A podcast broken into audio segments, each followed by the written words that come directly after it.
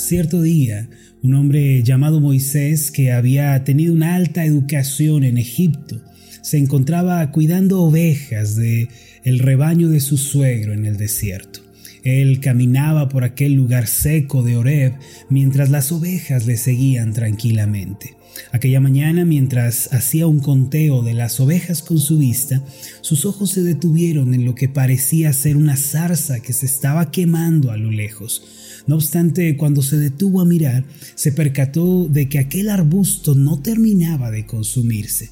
Movido por la intriga, decidió acercarse para mirar más de cerca aquel suceso tan asombroso. Jamás se imaginó que aquella mañana, la que parecía una mañana ordinaria, en sus actividades ordinarias, siendo él una persona ordinaria, tendría un encuentro con el Dios extraordinario. Encontramos este relato más específicamente en Éxodo capítulo 3, a donde quiero invitarlos que vengan conmigo los versículos 1 al 6. Aquí podemos leer las siguientes palabras. Apacentando Moisés las ovejas de Jetro su suegro, sacerdote de Madián, llevó las ovejas a través del desierto y llegó hasta Oreb, monte de Dios y se le apareció el ángel de Jehová en una llama de fuego en medio de una zarza, y él miró y vio que la zarza ardía en fuego y la zarza no se consumía. Entonces Moisés dijo, iré yo ahora y veré esta grande visión, porque por qué causa la zarza no se quema. Viendo Jehová que él iba a ver, lo llamó Dios en medio de la zarza y dijo, Moisés, Moisés. Y él respondió, heme aquí. Y dijo, no te acerques, quita el calzado de tus pies, porque el lugar en que tú estás, tierra santa, es. Y dijo, yo soy el Dios de tu Padre, Dios de Abraham, de Isaac y de Jacob. Entonces Moisés cubrió su rostro porque tuvo miedo de mirar a Dios. Aunque este hombre había sido criado en la casa de Faraón y había recibido la mejor educación, se exilió a sí mismo luego de ver la opresión y el maltrato que sus hermanos israelitas recibían por parte de los egipcios. Después de haber probado los mejores manjares seguramente, de haber vestido las mejores ropas, ahora se encontraba vagando por el desierto sin rumbo y sin propósito. En aquel lugar árido y seco, Dios vino para tener un encuentro con él por medio del cual le iba a dar una razón para vivir y para servir. En cierto sentido, Moisés tuvo que ser sacado al desierto, a esos lugares secos y solitarios, para poder encontrarse con Dios. Como consecuencia, su destino cambió y su historia no volvió a ser la misma. Al igual que Moisés, mis amados, en nuestra vida, a veces llegamos a encontrarnos también en el desierto. Sin embargo, este no es un desierto que quema la piel y no es un desierto que hace que la boca se seque, sino que se trata de un desierto que se lleva en el corazón y que aflige el alma. No obstante, cuando usted se encuentra atravesando el desierto de la vida, debe tener presente que Dios le ha llevado ahí, al igual que Moisés, para encontrarse con usted. Se puede decir que en muchas ocasiones el desierto es el lugar donde vemos a Dios cara a cara y le conocemos de manera personal. Esta es la razón por la que podemos llamarlo el desierto del encuentro con Dios. Dios le dijo al profeta Oseas que con la finalidad de renovar el amor de su pueblo, él mismo los iba a llevar al desierto para hablarles al corazón. Entonces ellos se volverían a Jehová y volverían a confiar en él. Oseas 2.14 dice así, pero he aquí, yo la atraeré y la llevaré al desierto y hablaré a su corazón. Debido a esto, cuando somos llevados al desierto, no tenemos que desesperarnos ni angustiarnos. Dios nos llama, trata con nuestro corazón y nos transforma por medio del desierto. Después de haberse encontrado con Dios en esta escena de la zarza ardiendo, Moisés fue comisionado por Dios para ser el libertador de Israel de la mano de los egipcios. Y una vez que ellos fueron liberados, Dios los encaminó nuevamente al desierto para encontrarse con ellos. La vida de Moisés fue una vida de desiertos, pero también una vida de gracia y de provisión de Dios. En Éxodo capítulo 3, verso 12 podemos ver reflejado lo anterior. El pasaje dice, y Jehová respondió, Ve porque yo estaré contigo, y esto te será por señal de que yo te he enviado. Cuando hayas sacado de Egipto al pueblo, serviréis a Dios en este monte. Moisés, quien se encontraba en el desierto, debía sacar a los israelitas para llevarlos al encuentro con Dios en ese mismo lugar. Por su parte, el relato de Israel en el desierto no debe tomarse como una historia nada más que aparece en la Biblia. En realidad es la regla, es la norma que Dios estableció para tratar con su pueblo, con todos aquellos que vienen a ser sus hijos. Por eso la historia de Israel en el desierto es tan importante y significativa para nosotros en el presente. Esto significa que las cosas que vemos que Dios hizo en el desierto con el pueblo de Israel son las mismas cosas que debemos esperar que Dios haga con nosotros el día de hoy. Por definición, el desierto significa aflicción y dolor, pero el desierto también equivale a la provisión y al cuidado de Dios.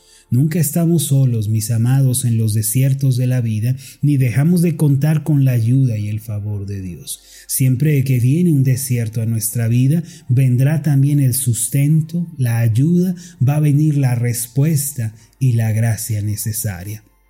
Ahora, ¿qué cosas hizo Dios con Israel que podemos esperar que suceda en el día de hoy en nuestra vida? ¿Qué cosas ocurrieron en el desierto que son mensajes para nosotros el día de hoy? Eso es de lo que quiero hablar con ustedes en este día. En el Salmo 105, versículo 39 al 41, encontramos la respuesta a esta pregunta. El pasaje dice de esta forma, extendió una nube por cubierta y fuego para alumbrar la noche. Pidieron e hizo venir codornices y los sació de pan del cielo. Abrió la peña y fluyeron aguas, corrieron por los sequedales como un río. A la luz de este pasaje, mis amados, podemos aprender varias lecciones de fe con relación a lo ocurrido con Israel en el desierto, mismas cosas que podemos esperar en nuestra vida el día de hoy. En primer lugar, al igual que con Israel, Dios nos lleva al desierto y comenzamos a experimentar la aflicción, pero es ahí cuando Dios manifiesta su presencia al poner una cubierta sobre nosotros. Según el relato bíblico, durante el día Dios ponía una nube sobre su pueblo para que ellos fueran guardados del calor. Durante la noche aquella nube se convertía en una columna de fuego para alumbrar sus pasos y para protegerlos de las fieras del desierto. Para nosotros aquella nube y aquella columna de fuego es la presencia y la sabiduría del Espíritu Santo. Cuando atravesamos el desierto y el calor de la aflicción, cuando viene ese sufrimiento que trata de destruirnos, el Espíritu Santo nos protege y nos da fuerza. Él es nuestro aliento, Él es nuestro consuelo y es nuestra fortaleza mientras avanzamos por los caminos de esta vida. Cuando sentimos que la noche oscura de la confusión y de la adversidad nos rodea, el Espíritu de Dios es también nuestra luz. Por medio de la palabra, el Espíritu Santo nos da luz que ilumina nuestro camino en las noches oscuras de la vida. Se cumple la palabra del Salmo 119, 105 que dice, Lámpara es a mis pies tu palabra y lumbrera a mi camino. El Espíritu Santo es nuestro amoroso compañero quien nos brinda frescura y aliento y nos da la luz de la palabra de Dios. Se puede decir que Él es nuestra nube y la columna de fuego que nos guía. En segundo lugar, cuando nos encontramos en el desierto, al igual que los israelitas, podemos pedir la ayuda y la provisión de Dios. Mire cómo se nos dice en el Salmo 105, versículo 40, que ellos pidieron la provisión de Dios. En el desierto, usted y yo también podemos pedir que el Señor supla nuestras necesidades. Salmo 105, 40 dice, pidieron e hizo venir codornices y los sació de pan del cielo. ¿Qué quiere decir esto? En medio de nuestro quebranto, en medio de nuestra necesidad, Dios va a suplir, Dios nos va a brindar su ayuda. Dios va a enviar de lugares que no nos imaginamos la respuesta y la ayuda para nosotros. Aunque estemos en el desierto y nuestra supervivencia sea algo imposible, Dios suplirá todo lo que nos haga falta. Permítame compartirle un breve testimonio personal. Al igual que muchas familias y personas durante esta pandemia, nosotros como familia también nos hemos visto afectados. En particular, hubo un par de semanas en las que la iglesia no pudo darnos el sueldo que recibimos eh, semanalmente ya que no tuvimos reuniones por varios domingos. Aunque el panorama era incierto, mi esposa y yo estuvimos tranquilos. No perdimos la calma ni nos dejamos influenciar por la intranquilidad, no dejamos que ésta gobernara nuestros corazones. Aunque no recibimos una paga, nosotros seguimos trabajando con pasión para la obra de Dios, no desistimos en ningún momento. Recuerdo que en esa ocasión en particular, aunque la iglesia no pudo cubrir nuestras necesidades, Dios envió a dos personas que fueron de bendición para nosotros.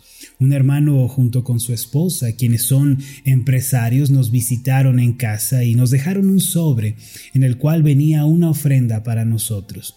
Días después, una hermana que sigue las transmisiones diarias y comparte las meditaciones, aunque no la conocemos personalmente, pues ella vive en los Estados Unidos, nos hizo llegar una ofrenda personal.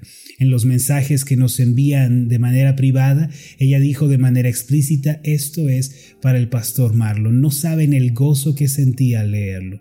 De este modo, Dios se valió de dos personas, dos de sus hijos, para cubrir todas nuestras necesidades. Mire, al igual que Israel en el desierto, nosotros le pedimos al Señor y Él suplió todo lo que necesitábamos. Amados, aunque estemos en el desierto de la aflicción y de la escasez, Dios prevé todas las cosas anticipadamente. Filipenses 4:19 dice, mi Dios pues suplirá todo lo que os falta conforme a sus riquezas en gloria en Cristo Jesús. Esta es una promesa que yo he creído en mi corazón. Por eso mi vida no depende de la situación económica del país o del panorama mundial. Mis necesidades, mis finanzas, mi provisión están suplidas en el cielo y Dios va a suplir, va a hacer llegar lo necesario en el momento oportuno. El desierto es un instrumento usado por Dios para mostrarnos su poder y fidelidad. Si usted se encuentra en necesidad, pídale al Dios bueno, hágalo partícipe de sus necesidades y Él va a suplir. En tercer lugar, si estamos en el desierto, Dios va a abrir la peña de la bendición para nosotros. El versículo 41 del Salmo 105 dice así, abrió la peña y fluyeron aguas, corrieron por los sequedales como un río.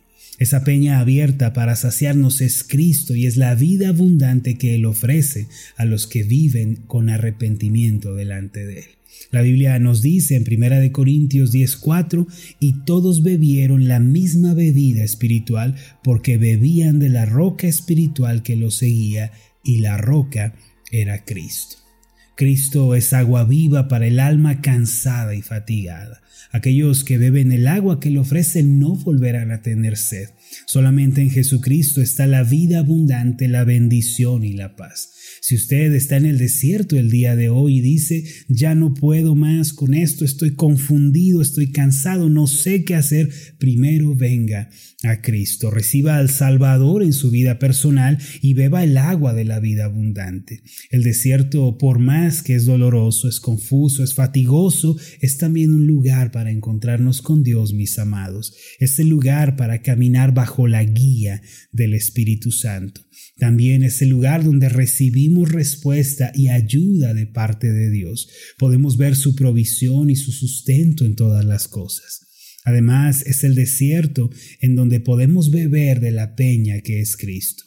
Uno de los pensamientos que más nos asaltan cuando estamos atravesando algún desierto en nuestra vida es que vamos a fracasar y que estamos solos. Ese pensamiento viene acompañado por la ruina y por el abandono. Pero yo pregunto, ¿cuándo hemos estado solos los hijos de Dios? ¿Cuándo hemos estado abandonados? Yo le pregunto, ¿cuándo hemos estado desprovistos? ¿Cuándo desamparados? Nunca y de ninguna manera. Permítame hacer una oración por usted. Padre Celestial, gracias por los desiertos que has permitido en nuestra vida, porque a través de ellos tú has hecho que nuestro corazón se vuelva a ti. A través del desierto nos has mostrado tu poder y tu gracia abundantes para con nosotros. No nos queda más que alabarte y darte gracias por la obra que estás haciendo en nuestra vida. Padre, bendícenos, sigue trabajando en nosotros y llevándonos, Señor, a una comprensión más clara de ti. En el nombre de Jesús te lo pido. Amén y amén.